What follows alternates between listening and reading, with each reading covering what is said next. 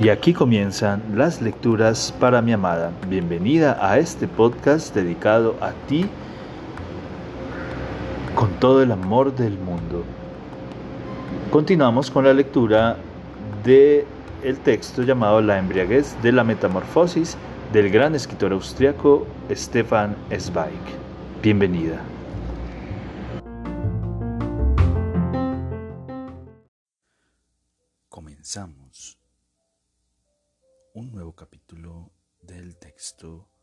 La embriaguez de la metamorfosis del gran escritor austriaco Stefan Zweig. Su vigilancia empezó estableciendo una relación de confianza que fue aumentando de manera sistemática.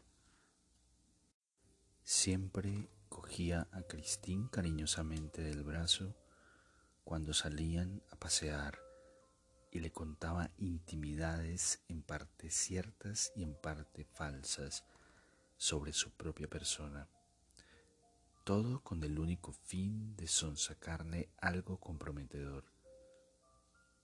Al anochecer visitaba a la Cándida en su habitación, se sentaba con ella en la cama, le acariciaba el brazo, y Cristín, necesitada de satisfacer a todo el mundo, respondía con entusiasmo cordial a las muestras de camaradería.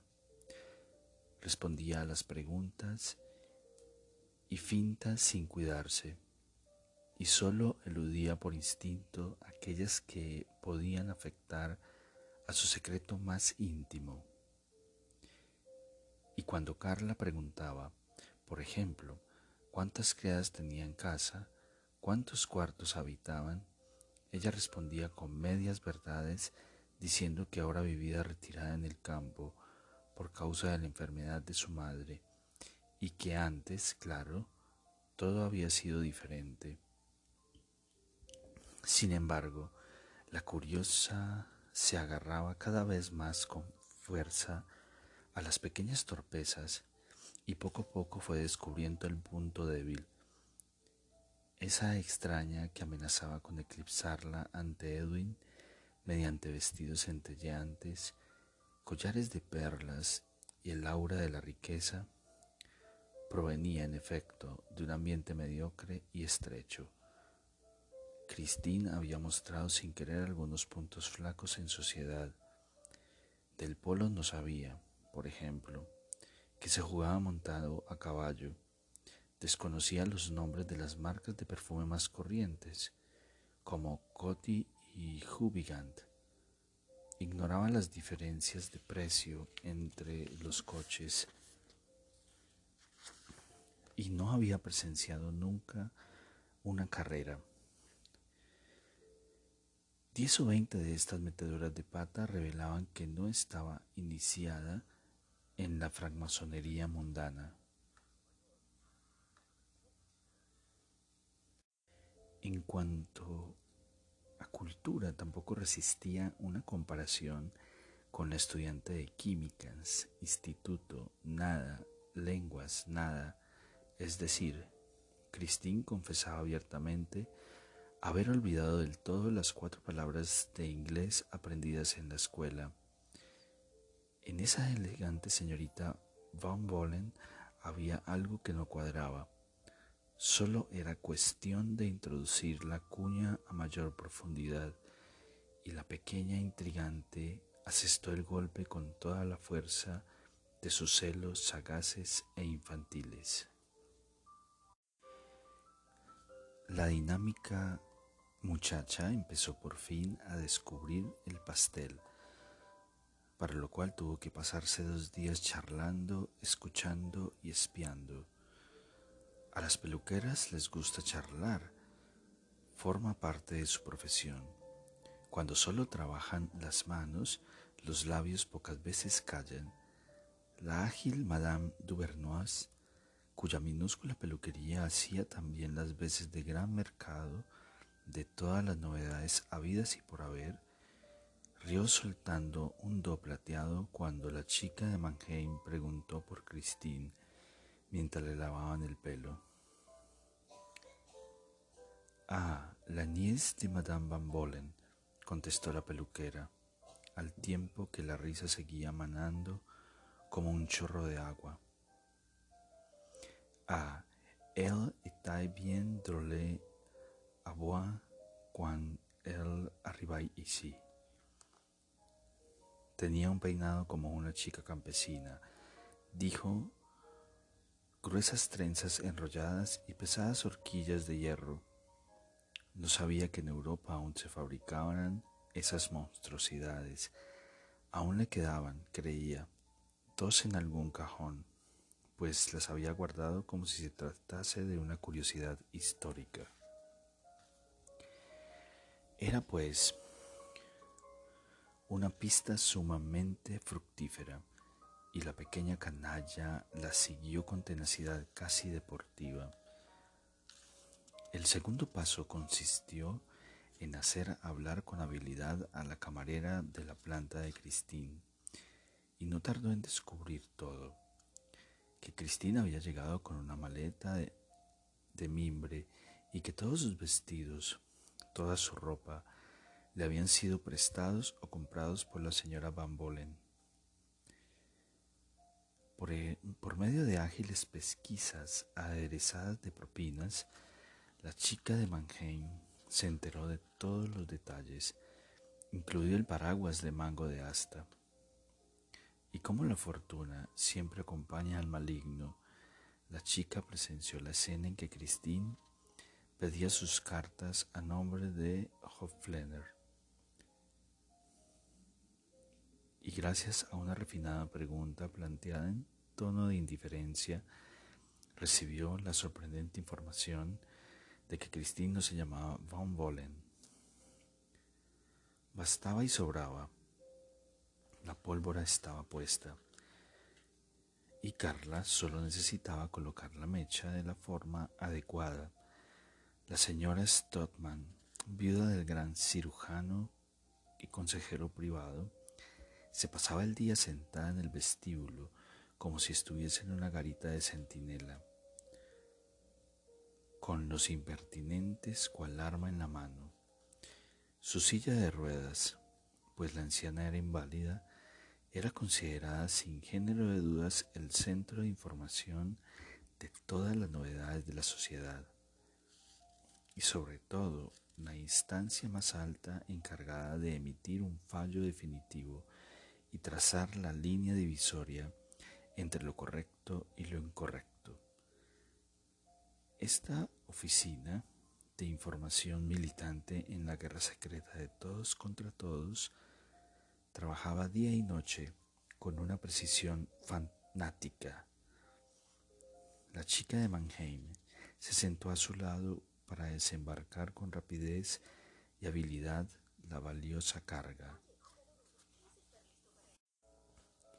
Como es natural, lo hizo de una manera amistosa en apariencia. La señorita von Bolen, que así solo la llamaban en esta casa, es en efecto una joven encantadora y no se le nota que proviene de muy abajo.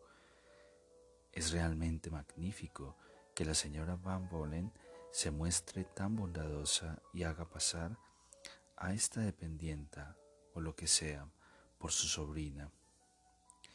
Le presté ropa para que parezca elegante y deje navegar bajo bandera falsa.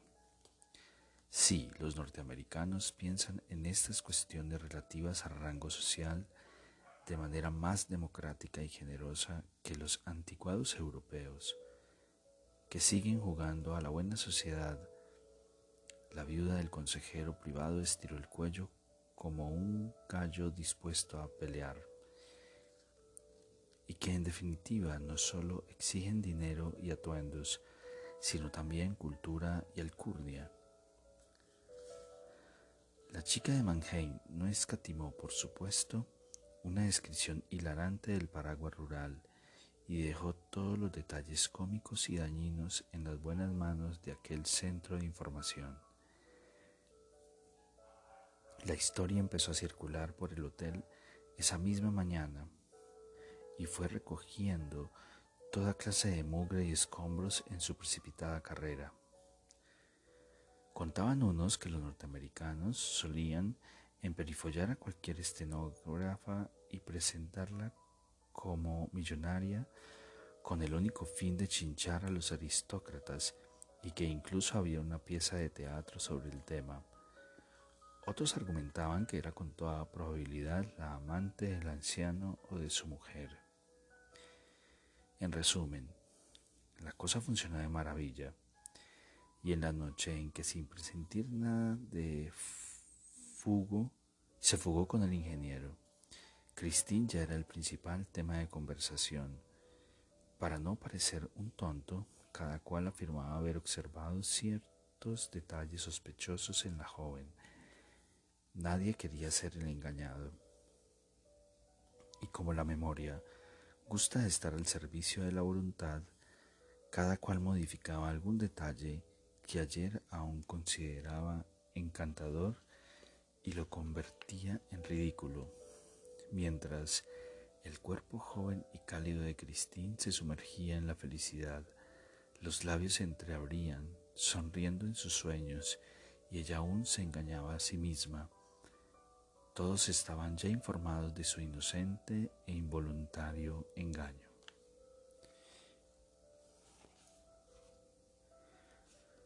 Los rumores siempre alcanzan en último lugar al objeto de su acción. Esa mañana, Christine no se percata de que atraviesa un círculo de fuego de miradas espiantes y burlonas a sus espaldas.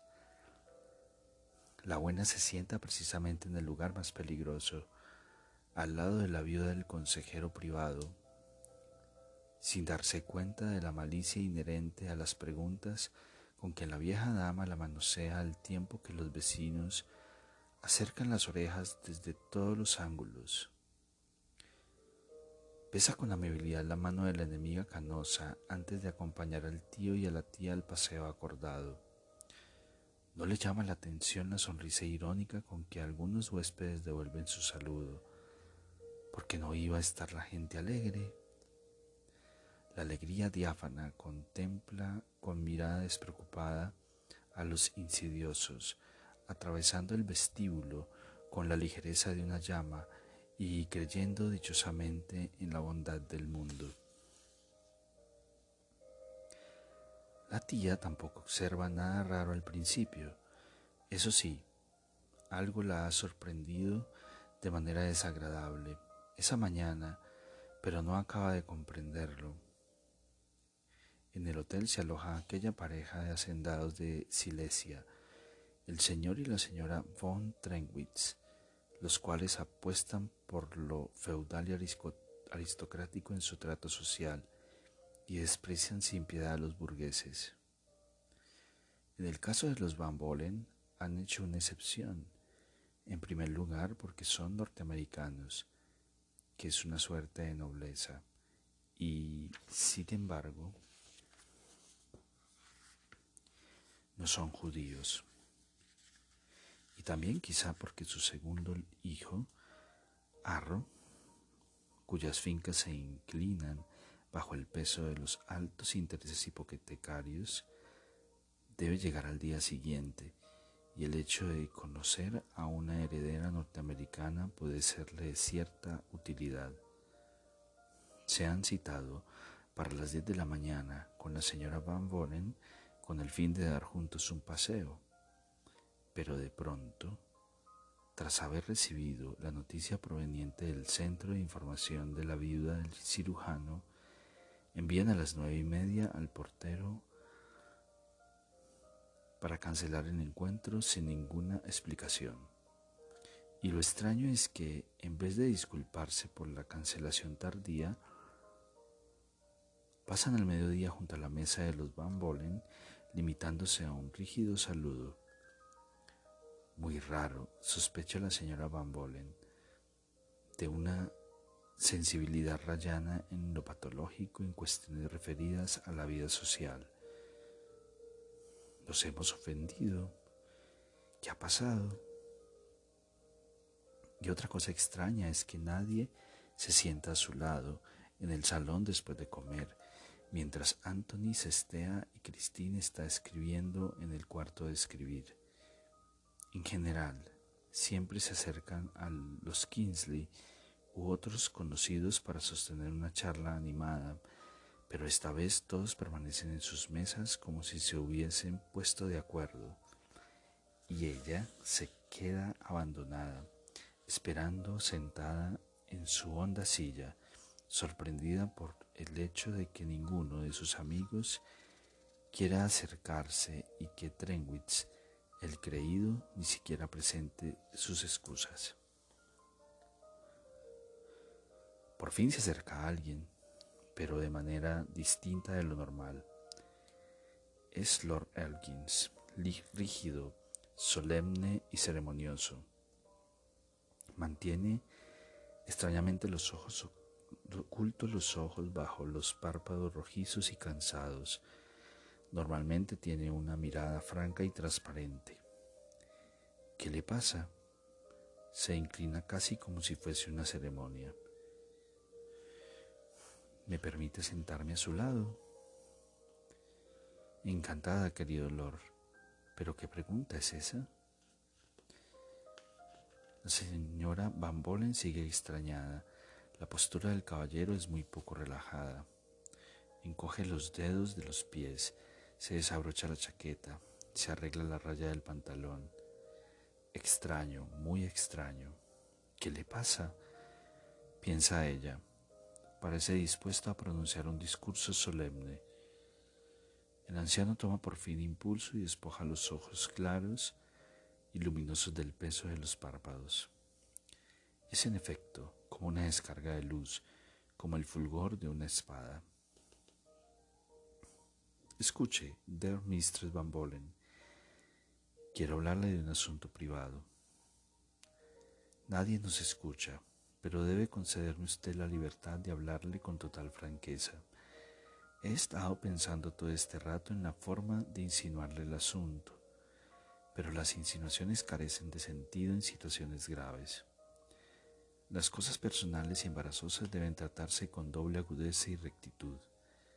Es decir, tengo la sensación de cumplir con mi deber de amigo si le hablo sin tapujos. ¿Me lo permite? Por supuesto. No parece resultarle muy fácil al anciano, porque todavía inserta una breve pausa al sacar del bolsillo su pipa y cargarla en un complicado proceso. A todo esto, sus dedos tiemblan de manera singular. ¿Será la edad? ¿Será el movimiento? Por último, alza la cabeza y dice con toda claridad. Lo que debo decirle se refiere a Miss Cristiana. Vuelve a titubear. La señora Van Bolen siente un ligero estremecimiento. Pensará este hombre casi septuagenario seriamente en... Ya le ha llamado la atención que Christine le interesa sobremanera. Irá todo esto hasta el punto de... Pero Lord Elkins levanta la mirada con expresión severa e inquisitiva y pregunta.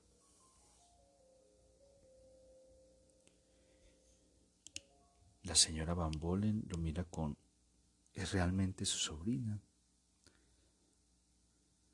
La señora Van Bolen lo mira con un tanto ofendida. Por supuesto. ¿Y se llama realmente Van Bolen? La señora Van Bolen se siente perturbada. No, no, es mi sobrina, no la de mi marido. Es la hija de mi hermana de Viena. Pero por favor, Lord Elkins, usted se ha portado como un amigo con nosotros. ¿Qué significa la pregunta? El Lord mira el interior de la pipa mostrando un enorme interés por ver si el tabaco arde de manera uniforme y lo aprieta un rato con el dedo. Luego, totalmente encogido y casi sin abrir los delgados labios, dice como si hablara a la pipa. Porque, pues porque ha surgido aquí un extraño rumor como si y he considerado un deber de amigo llegar al fondo del asunto. Ahora que me dice que es en efecto su sobrina, Considero toda la cháchara resuelta. Estaba convencido de que Miss Cristiana era incapaz de mentir, pero es que, bueno, la gente cuenta aquí las cosas más extrañas. La señora Van Bolen se siente empalidecer, al tiempo que le tiemblan las rodillas. Sea sincero, ¿qué dice la gente? La pipa empieza a arder poco a poco formando un círculo rojo. Vamos a ver, usted sabe que toda la sociedad, quien no, lo es de verdad, actúa con más rigor que la verdadera. Ese mequetrefe gélido de Trenwitz considera una ofensa personal el hecho de haberse sentado a la mesa con alguien que no pertenece a la aristocracia y que para colmo carece de dinero. Y por lo visto, son ellos los que más se llenan la boca, que usted les tomó el pelo y vistió a una chica de la pequeña burguesía y la presentó como una dama dándole un apellido falso, como si ese cabeza cuadrada supiera lo que es una verdadera dama. No debo insistirle, créame, en el inmenso respeto y la enorme, la enorme y sincera simpatía que siento por Miss Cristiana. Y no cambiará ni un ápice aunque ella sea, en efecto, de origen humilde. A lo mejor no tendría esa alegría y gratitud maravillosa si estuviera acostumbrada al lujo como esta gentuza vanidosa. Personalmente, no veo nada malo, sino todo lo contrario, en el hecho de que usted, en su bondad, le regalará vestidos. Si le he preguntado por la exactitud de la información, es únicamente para propinar un puñetazo en los dientes a estos rumores infames. A la señora Van Bolen el susto le ha subido de las rodillas a la garganta y debe tomar aliento tres veces antes de encontrar energía necesaria para contestar con calma. No tengo ningún motivo, estimado Lord, para callar ante usted nada referente al origen de Christine. Mi cuñado era un importante comerciante de Viena, uno de los más ricos y prestigiosos dijo exagerando de lo lindo, pero perdió toda su fortuna en la guerra, como hicieron precisamente las personas más honradas. A la familia no le fue fácil superar la crisis. Consideraron mucho más honrado trabajar que dejarse mantener por nosotros. De modo que Christine trabaja hoy en día en el servicio público, concretamente en la Post Office, lo cual espero no significa ninguna vergüenza. Lord Elkins la mira sonriendo. Su postura agazapada ha desaparecido. Está visiblemente aliviado. Habla usted con alguien que permaneció 40 años en el servicio público. Si fuera una vergüenza, la compartiría con ella. Pero ahora que nos hemos sincerado, debemos pensar con claridad. Enseguida me di cuenta de que todas estas maledicencias son una cháchara infame, puesto que una de las escasas ventajas de la senectud consiste en equivocarse pocas veces en cuanto a las personas. Miremos las cosas como son. La situación de Miss Cristiana no será fácil a partir de ahora me temo porque no existe nada más vengativo e insidioso que la pequeña sociedad con pretensiones de grande. Un creído como Trenwitz no se perdonará durante diez años el haberse mostrado cortés con una funcionaria de correos. Una cosa así duele más que una muela enferma o una vieja cabeza hueca como él. Y en el caso de los demás, Tampoco excluye la posibilidad de que le falten al respeto a su sobrina. De todos modos, al menos notará frialdad y mala educación. Ahora bien, me gustaría impedirlo, ya que, como se habrá dado cuenta usted, aprecio extraordinariamente a su sobrina. extraordinariamente y sería feliz de poder ahorrarle una decepción a ella que es tan maravillosamente cándida. Lord Elkin se interrumpe. Su rostro vuelve a ponerse viejo y gris mientras reflexiona. No estoy en condiciones de prometer poder protegerla a la larga. Eso depende, depende de las circunstancias. Sea como fuere, deseo mostrar de una manera visible a estos señores que la aprecio más a ella que a todos estos canallas de dinero y que quien se permita una descortesía con ella tendrá que vérselas personalmente conmigo. Hay un tipo de bromas que no tolero, y mientras esté aquí, estos señores deberán ir con cuidado. Y aquí terminan las lecturas para mi amada. Espero este capítulo haya sido de tu agrado. Te amo, te amo con todo mi ser todo mi corazón.